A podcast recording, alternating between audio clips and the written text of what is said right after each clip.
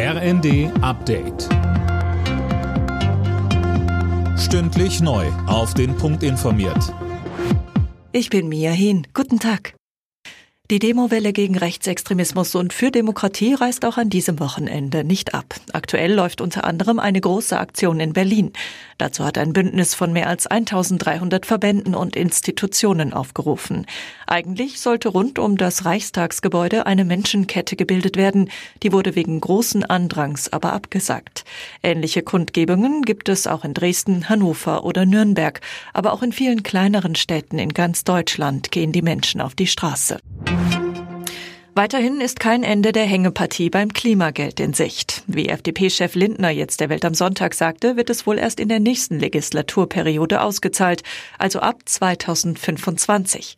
Mehr von Dirk Justus. Davon gehe er als Realist aus, erklärte der Finanzminister. Das schmeckt den Koalitionspartnern SPD und Grünen überhaupt nicht.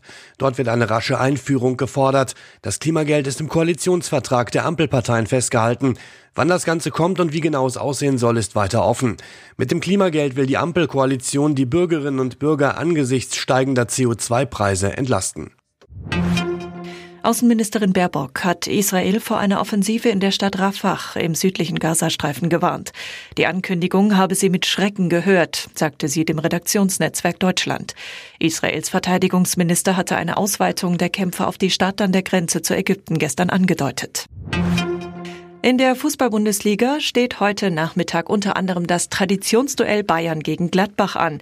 Außerdem muss Tabellenführer Leverkusen zum letzten nach Darmstadt. Die weiteren Partien Freiburg, Stuttgart, Bochum, Augsburg, Mainz, Bremen und am Abend Köln, Frankfurt. Alle Nachrichten auf rnd.de